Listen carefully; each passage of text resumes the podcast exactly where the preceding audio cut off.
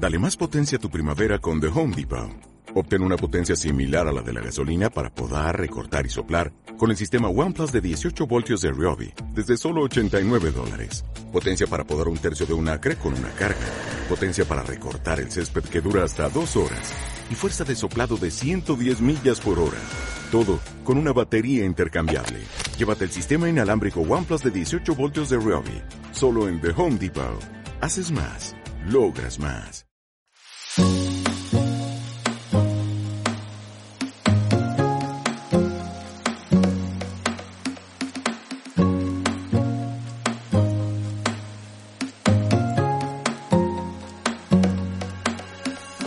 Las alpargatas son para el verano y para el invierno. Así lo asegura la firma de calzado riojana Vidorreta, que incorpora el yute tanto en las alpargatas como en las botas. Con sede en Cervera del Río Alama, la casa cumple 25 años. El origen de Vidorreta se remonta al año 1995, cuando la firma nació como fabricante de alpargatas cosidas a mano. El apego de Vidorreta a la tradición es claro, fabrica todo en sus instalaciones en La Rioja y sus diseños están producidos a mano al 100%. La artesanía y el Made in Spain forman parte de su ADN. Desde la marca aseguran que desde que nacieron su trayectoria ha sido siempre en positivo, y es que cada minuto se venden un par de sus alpargatas. La marca riojana fabrica medio millón de pares al año, exporta el 90% de su producción y tiene en Alemania, España e Italia sus mercados más importantes. Charlamos con Aurora Gil, directora de marketing de la marca, sobre qué les espera en su 25 aniversario y cómo se encuentra la marca en este momento. Hola, soy Paloma de la Hoz y estás escuchando un nuevo episodio de mi podcast Charlando sobre Moda. En este podcast escucharás entrevistas con profesionales de la moda, diseñadores y emprendedores con historias inspiradoras. Si tienes cualquier comentario, duda o quieres sugerirme algún invitado o tema, escríbeme por correo o por Instagram. Acuérdate que puedes suscribirte al canal en Spotify, Apple Podcast o iBox y así no perderte ninguno de los siguientes episodios. Ahora sí, vamos con la entrevista. Hola Aurora, es un placer tenerte en el podcast como invitada. Bienvenida. Hola Paloma, un placer para mí y para todo el equipo de, de Vidorreta. Muchas gracias. ¿Cómo está la marca en este momento? Llevamos ya más de dos meses en confinamiento. Eh, ¿Cómo lo estáis viviendo desde Vidorreta? Bueno, pues la verdad es que estos últimos meses han sido como una montaña rusa. El inicio del estado de alarma nos pilló, digamos, en el momento más dulce de Vidorreta, que es el, eh, la primavera, cuando empezamos a servir todos nuestros pedidos a, a, todas esas tiendas multimarca que son clientes nuestros y cuando empezamos a presentar también la colección al, al usuario final. Entonces, eh, como te digo, fue una montaña rusa en la que, bueno, obviamente desde, desde el equipo directivo hubo un torrente de ideas, de, de, de decisiones, de cambios, y, y, en el momento que, que, bueno, que se declaró el estado de alarma, nosotros como empresa decidimos seguir adelante un poco porque era nuestro nuestro momento más dulce y también por asegurar eh, los puestos de trabajo de nuestros empleados. Claro. Empezamos así y a lo largo de los pocos días nos dimos cuenta que la, la, responsabilidad que teníamos como empresa iba más allá de lo que el gobierno permitiera hacer y decidimos cerrar. Decidimos cerrar para, para asegurar eh, pues eso, la, la salud de nuestros empleados, para permitir que las empresas de transporte se dedicaran a, al, al, envío de, de, bienes de primera necesidad y con mucho dolor y, y, mucha mucha dificultad en la decisión decidimos eh, cerrar la empresa y como consecuencia presentar un ERTE. Así que, bueno, estuvimos eh, hasta que se anunciaron las fases eh, y reabrimos el 4 de mayo, estuvimos eh, pues unas semanas eh, en esta situación. Reabrimos 4 de mayo y me preguntas un poco cómo lo llevamos. Pues es que, claro. pues bueno, hay mucha incertidumbre, obviamente. Eh, esta situación nos ha pillado a todos de sorpresa. Eh, se están produciendo muchísimos cambios muy rápido. Estamos intentando desde dentro moldarnos un poco para escuchar más a nuestro cliente, estamos más cerca del cliente, estamos también más cerca del, consumidor final, del, usuario. Y mm, bueno, pues un poco lo que hemos hablado al principio, con la esperanza de que llega el buen tiempo el verano y, el otro día leía en, Vanitatis un artículo sobre las alpargatas y decía, es que eh, son el calzado inmortal del verano. Totalmente, total. Vamos a ver que esto no haga que, vamos, nos haga inmortales, sí. Un poco... Y, una pregunta, cuando dices que cerrasteis la, la empresa, eh, los envíos online y los pedidos online seguían en marcha, ¿no? No, no, no, esto fue una decisión eh, como empresa porque porque como sabes el comercio online ha seguido ha seguido activo durante todo el, estado de alarma desde el principio, pero nosotros decidimos como empresa tomar la decisión de cerrar porque eh, por, responsabilidad social, no me imagino porque por responsabilidad social porque mm. había transportistas que tenían que venir a recoger los pedidos, había un cúmulo de, de, de envíos de primera necesidad que se tenían que cubrir y, decidimos mm. que, que, no era el momento de vender. O sea, realmente tuvimos que, que hacernos eh, eh, a la idea de que no era el momento de vender. Y de hecho, esos meses lo que hemos hecho ha sido darle valor a la marca, comunicar mucho eh, pues esos valores que tiene la marca, como el hecho en España, el cosido a mano, la calidad, el diseño, y, saber que no íbamos a vender. Claro, y tú como directora de, marketing de la marca, ¿cómo has hecho para, para, bueno, para reajustar esta estrategia, ¿no? Y sobre todo estos meses que, como bien decías, eh, son los meses por excelencia de las alpargatas.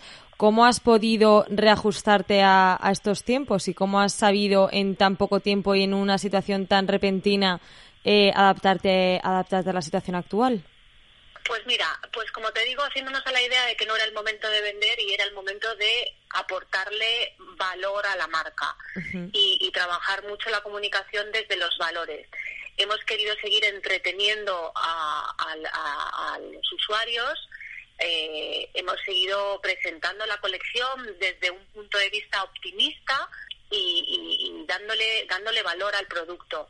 Eh, ha sido, claro, el plan de marketing para la temporada de primavera-verano empezaba en marzo. Claro. Y, hemos tenido pues que cancelar muchas cosas, eh, replegarnos un poquito y, ya te digo, trabajar mucho en la parte de, de, valor, de entretenimiento y de, y de demostrar un poco qué es Vidorreta más allá de, de vender. Esto me parece muy curioso porque la verdad es que, eh, bueno, las marcas del sector, ¿no? Sí que es verdad que siempre eh, el mundo de la moda va muy rápido y no a veces no, no se tiene tiempo para, para tener eh, para parar ¿no? Y, replantear la comunicación, los valores de marca y quizás este, estos, estos meses, ¿no? estas semanas han, han servido ¿no? para, para que las marcas centren más la comunicación al valor añadido que tiene cada marca, ¿no? como, como es vuestro caso. Bueno, este ha sido un caso muy concreto de Vidorreta, porque ten en cuenta que a nosotros nos ha pillado con los almacenes llenos de producto. Nosotros no hemos llegado casi ni a servir los, los pedidos a, las tiendas multimarca, por lo tanto, todo ese producto que estaba que estaba producido se, se quedó en el almacén y, y realmente ahí pues una estrategia hubiera sido unas grandes rebajas online pero pensamos ante todo que nosotros teníamos y tenemos muchas tiendas multimarca que son clientes nuestros y que estaban cerradas por obligación. Entonces, como empresa decidimos, bueno, pues pues solidarizarnos con ese cliente que no podía abrir y, cerrar nosotros también. Es cierto que, que, bueno, pues que ya te digo, ha sido una montaña rusa porque han sido muchas conversaciones con dirección, un torrente de ideas, eh, muchas decisiones difíciles pero a mí el pozo que me queda como, como directora de marketing y de, y de, venta online de Idorreta es que como empresa hemos dado la talla. Claro. Y tú como, volviendo a, tu cargo, ¿no? Directora de marketing y de venta online de la marca, ¿cuántos años llevas tú trabajando eh, para Vidorreta? Pues mira, yo para Vidorreta llevo trabajando como directora de marketing y de tienda online eh, exactamente tres años, desde el 2017. Y para la gente que nos esté escuchando y que a lo mejor no se dedica a este mundo, ¿qué es lo que hace una directora de marketing? ¿Cuáles son las tareas y en qué consiste tu día a día en la oficina? Bueno, pues eh, básicamente mi trabajo consiste en definir la estrategia de la marca, eh, los valores, cuál es el, ADN de la marca, definir el producto, la forma de llegar al consumidor, definir objetivos cuantitativos y, cualitativos. También eh, me encargo de asignar los recursos humanos y económicos necesarios para llevar a cabo esa estrategia dirijo también esos recursos, tanto internos como, como externos, como pueden ser agencias o, freelance, para que, se, se, lleve a cabo esa estrategia. Mi trabajo consiste en estar muy al día, muy al día de lo que está pasando en, en el sector de la comunicación, muy al día de lo que está pasando en el sector de, de la venta online, analizar mucho, cuestionar mucho el status quo, probar, hacer seguimiento y al final de todo esto añadir valor a la marca. Claro. Eh, bueno, la marca se fundó en 1995, ¿no? Si, si no me equivoco. Me gustaría que nos contases cómo se fundó esta marca y quién está detrás de esta marca de calzado tan conocida en España. Bueno, pues mira, la marca efectivamente se fundó en 1995 como fábrica de alpargata terminada pero mucho antes, la generación anterior, el padre de los, de, los fundadores actuales, vamos, de los fundadores de la marca, se dedicaba ya en su día a la trenza de yute que, que, vendía luego pues a, a, los que se, se dedicaban a, a, fabricar las suelas de, de yute. Cervera del Río Alama, que es donde se fundó la, la empresa y donde está la fábrica, era una comarca dedicada al mundo de la alpargata, había muchísima tradición. Y como te digo, el padre de los fundadores hacía ese trabajo, ¿no? Dentro de la cadena de producción hacía lo que es la trenza de yute. Y sus hijos, José y Arturo Vidorreta, junto con Lourdes Omar, mm, que es la mujer de José y dirige el departamento de diseño, pues fundaron la marca Vidorreta y ya empezaron a hacer producto terminado, a hacer alpargatas hace 25 años. Qué interesante, ¿no? La historia que sea familiar y que venga de tantos años. La verdad que hoy en día es difícil, ¿no? Encontrar una historia así. Sí, sí. Aparte, bueno, es una empresa familiar, pero es un equipo genial, con una visión empresarial interesantísima, la verdad, y unos valores únicos. Y creo que en este momento se ha, se ha demostrado y luego eh, hay un equipo también enorme de producción, eh, con maestros alpargateros que son tercera generación dentro del gremio, un equipo de diseño multidisciplinar con gente de varios países, de, varias, eh, de varios sectores, o sea, de la parte comercial, de la parte de captación de tendencias, de diseño mm, de patronaje puro y duro. Bueno, al final todos los que formamos el equipo Vidorreta. ¿Cuántas personas estáis trabajando en Vidorreta? Pues en Videorreta alrededor de 50 personas. que ya es bastante. Desde sus inicios la marca ha sido ha estado especializada en las alpargatas, como me estás contando, pero imagino que el producto en sí ha ido variando, ¿no? Con, el paso de los años, ha ido mejorando. ¿Cómo, se, cómo ha sido este proceso de, desarrollo de este mismo producto? Pues mira, efectivamente hay diferentes formas de, de hacer alpargatas. Hay una alpargata, o sea, alpargata al final es todo lo que vaya sobre una suela de, de yute, ¿no? Entonces hay alpargatas montadas que, que va pegado y hay alpargatas cosidas a mano. En Vidorreta se han llegado a hacer al principio las dos, pero dada la tradición de la región y luego pues el valor que tiene que cada alpargata está cosida puntada puntada por un maestro alpargatero hizo que, que la marca hace ya varios años se definiera como fabricación de alpargatas cosidas a mano, que es que es lo que somos actualmente. Pero camino incluso ha habido hasta hasta zapatillas andar por casa. Sí, sí. Tenéis, o sea, la verdad que tenéis productos dentro de la alpargata ¿no? y del yute, eh, os habéis renovado un montón y, tenéis hasta, bueno, zapatillas deportivas, ¿no? Incluso con yute, que me parece súper súper innovador y súper bonito, la verdad.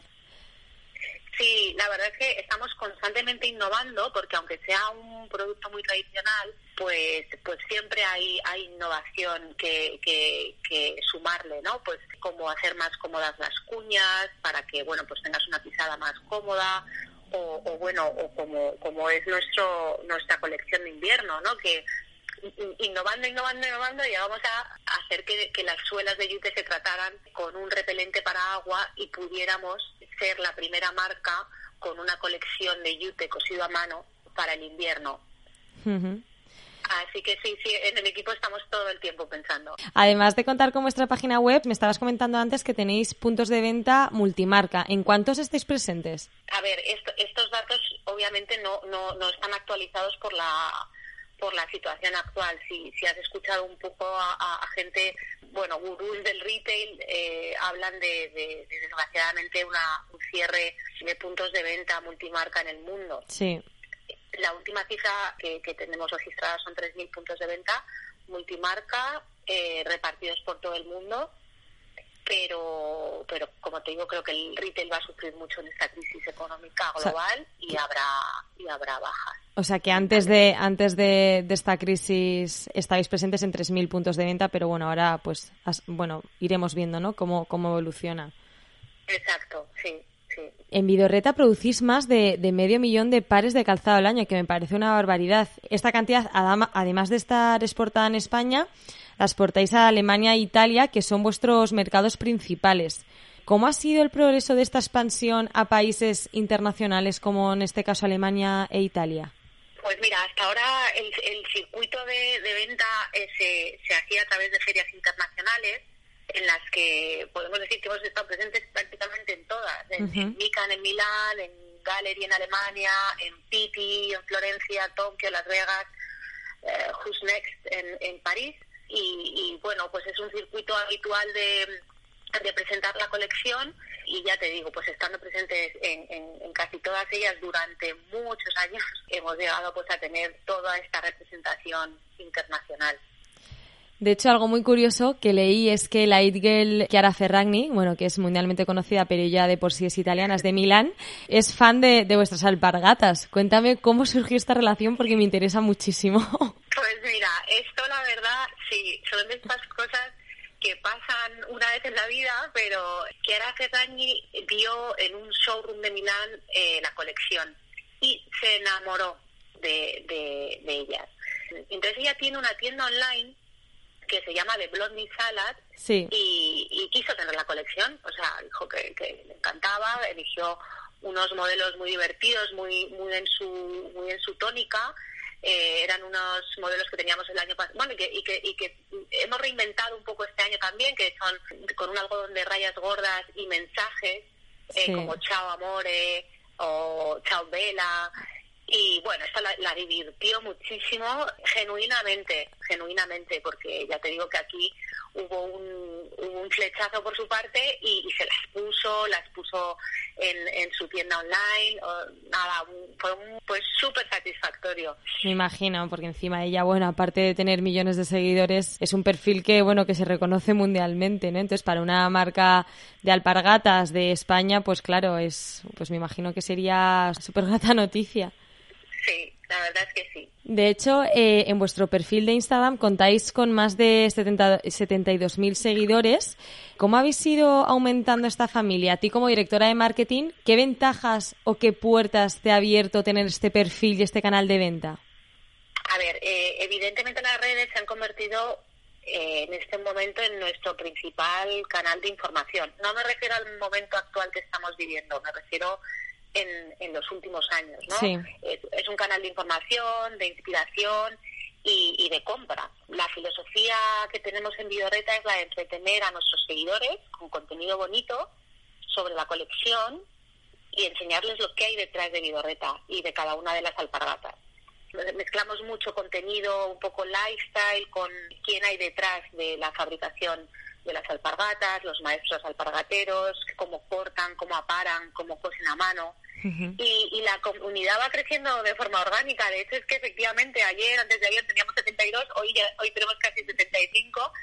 Y, y es maravilloso ver cómo participan con la marca y, y leer cómo espontáneamente alguien que, que acaba de recibir su par de videorreta en casa o, se lo ha comprado en una tienda, deja un, un, comentario acerca de lo cómodas que son nuestras alpargatas o, o que duran estando como el primer día o, o bueno, es súper es, bonito tener ese diálogo con el público y además, como te decía al principio, nos permite estar muy cerca de lo que de lo que está necesitando eh, el consumidor de la calle. De hecho, estos días, ¿no? A través de vuestro perfil estáis sorteando 70 mascarillas reutilizables para celebrar haber eh, superado los 70.000 seguidores. Que estas mascarillas son 100% de algodón, que lo tengo aquí todo apuntado bien para eh, decirlo correctamente, y están fabricadas con sustancias que destruyen, neutralizan, contrarrestan e impiden la acción de organismos nocivos que me parece una acción súper bonita y muy adecuada a, estos tiempos, ¿no? ¿Cómo se os ocurrió y cómo habéis podido fabricar estas mascarillas en, tan poco tiempo? Pues mira, esto, esto es una cosa curiosa. Cuando, cuando decidimos cerrar la fábrica, José y Lourdes Vidorreta eh, empezaron a, pensar. Y como Lourdes Cose empezó con su familia a hacer mascarillas que donaba de manera totalmente gratuita al centro de salud del pueblo, ¿no? Sí.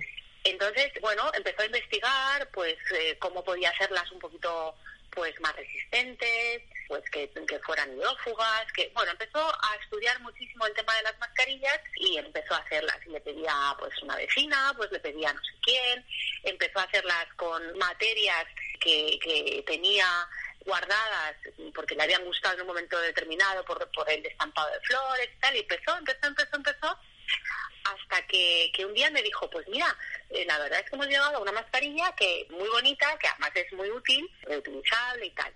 Y, y, entonces fue justo en ese momento cuando, después de todo esta, este diálogo que te digo que tuvimos en redes con nuestros seguidores, pues pensamos, oye, ¿por qué no regalar, sortear 70 mascarillas por los 70.000 seguidores.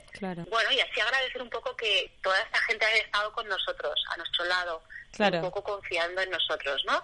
Y nada, empezamos a sortearlas hace dos semanas, nos empezaban a escribir, por favor, yo quiero una, ¿cómo la puedo conseguir? Tal. Y bueno, pues nos juntamos otra vez, dirección, oye, ¿cómo podemos hacer esto un poco?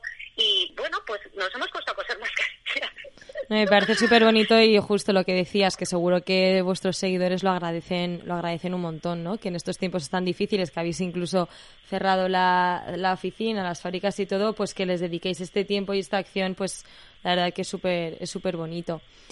Eh, y siguiendo con... Aparte yo creo que la mascarilla va a ser algo que ya se quede en nuestras vidas, porque si te, en el fondo si te fijas, desde hace 20 años íbamos por los aeropuertos internacionales y los asiáticos llevaban su mascarilla, nosotros les mirábamos con cara de, pero, pero ¿qué le pasa a este? Sí, total. Y, y en el fondo ellos la llevaban con total dignidad y, y, es un, yo creo que es un elemento que, que también en Occidente se va, se va a quedar. Sí, que parece surrealista, pero que, que yo también estoy de acuerdo contigo, la verdad.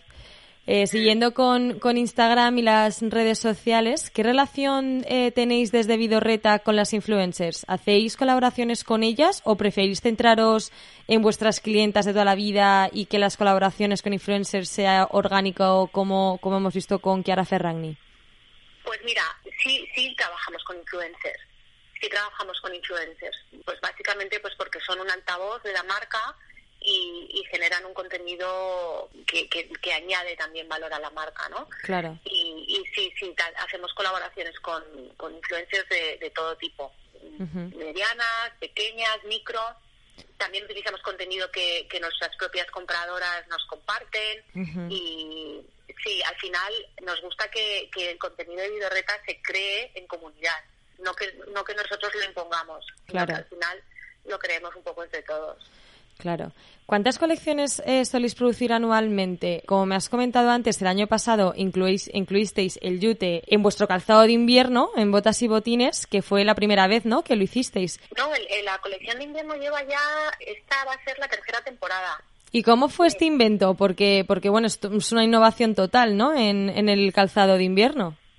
Bueno, pues un poco lo que te contaba antes. Estamos constantemente innovando, pensando y bueno, pues al final la alpargata es muy estacional. Es un calzado de primavera-verano y pensando un poco pues cómo podíamos cubrir los 12 meses del año con, con nuestros clientes, con nuestras consumidoras, pues, pues empezamos, ya te digo, a, hacer pruebas de cómo podía comportarse el yute en, invierno, aplicarle un tratamiento que, que lo que hace es repeler el agua y que además está certificado por el Centro Tecnológico de La Rioja de, calzado y empezamos pues a diseñar una colección basada en, en modelos completamente de invierno dejando atrás lo que es la pargata y subiéndolo hasta botas, hasta la rodilla, botines, formas un poco más deportivas y la verdad es que ha sido un exitazo. Ha tenido una acogida buenísima, sobre todo a nivel, pues eso, a nivel moda, ¿no? Porque es un diseño muy, muy especial. Si tuvieses que, descubrir a la clienta de Vidorreta, eh, ¿cómo, ¿cómo la describirías? Bueno, nos gusta, nos gusta decir que, que, el público de Vidorreta es, es como el de los Juegos Reunidos. eh, los Juegos Reunidos tienen, no, no, me acuerdo en qué empieza, pero sé que acaba en 99 años. Nosotros empezamos en 15 porque consideramos que, bueno, que, que antes llevas un calzado a lo mejor más infantil, pero nosotros decimos que, que Vidorreta de 15 a 99 años. Sí. Porque tenemos desde la, la jovencita que quiere una plataforma tipo platform y un poco más, más de tiras y tal, hasta, hasta la persona mayor que dice, es que bueno, es un calzado tan, tan fresco, tan cómodo, tan flexible, que es que es lo único que me puedo poner en verano. Claro. Entonces, bueno, eh, eh, eh, básicamente es una mujer actual, dinámica, que valora el diseño y la comodidad y que sigue las tendencias, pero no es esclava de ellas. Muy buena descripción. ¿Cuáles son los zapatos más vendidos y los más míticos de la marca? Algunos que, que a lo mejor seguís manteniendo desde hace años. Pues mira, sí, al final esto, es un calzado tradicional y, por mucho que, hagamos unas colecciones con muchísima variedad de modelos, lo que se llaman las valencianas de cintas, sí. que digamos que es la típica alpargata de, traje regional, si quieres. sí, que son las más, sí, las más tradicionales, ¿no? Al final. exacto. Pues la valenciana de cintas y las sandalias cerradas por delante con pulsera, eh, ambos modelos en, cuña, es, lo más vendido. En todos los colores, en todos los eh, colores de cinta, en todas las materias, esos son los modelos más vendidos. ¿Qué planes tenéis para la marca a corto medio plazo? ¿Queréis expandir la marca a otros países o por el momento vais a, vais a preferir centraros en los que estáis ya presentes y ver cómo evoluciona esta situación post-crisis? Bueno, a ver, ahora mismo realmente los planes a corto medio sería primero ver las nuevas formas de venta mayorista, porque como te decía, el circuito habitual de ferias también está, está sufriendo un cambio y bueno, pues a medida también que nos vamos digitalizando, la asistencia física a una feria internacional pensamos que, que, empieza a tener menos sentido. Sí. Porque además se, se produce dos veces al año y realmente el diseño las necesidades van un poquito más rápido, ¿no? Claro. Entonces, lo primero de todo es eso, es ver un poco cuál es la forma de venta mayorista, cuál, cuál va a ser en el medio plazo, obviamente planes de digitalización y, estar atentos de, las oportunidades que surjan con nuestros clientes. Eh, y quién sabe si dedicarnos a producir mascarillas. es buena opción. A lo largo de, todos estos años al frente de marketing has conseguido muchos éxitos, pero también me imagino que habrás cometido algún error que, bueno, que grande o pequeño, te acuerdes de él y quizás podamos hablar sobre ello y sobre la lección que sacaste de él, ¿no? Porque, bueno, yo eh, soy defensora de que de todos los errores se saca una lección. Pues mira, obviamente hay errores en el camino. Yo además soy súper partidaria de la, prueba, análisis y error o éxito. Quizá una de, las, de los rompederos de cabeza es lo, lo por delante a veces que vamos de las tendencias, ¿no? El equipo de diseño mm, muchas veces, claro, estamos a la último que sale y te das cuenta que, que lo has presentado un año antes de que, de que llegara a, la calle, ¿no? Claro y que ya ese, el año siguiente ya no lo puedes presentar, ¿no? Porque ya lo has presentado a todos tus clientes y entonces ya, ya no es novedad.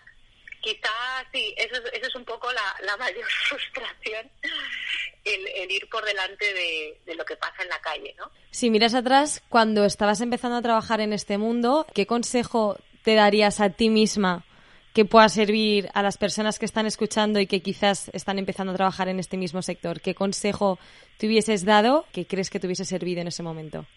Bueno, pues mira, primero de todo, yo recomendaría dedicarse a algo, a un sector que te apasione de verdad. Porque esto hará que enfoques el trabajo de una manera más natural, de que lo incorpores a tu día a día, de que veas inspiración en cualquier momento del día, ya sea durante la semana o durante el fin de semana.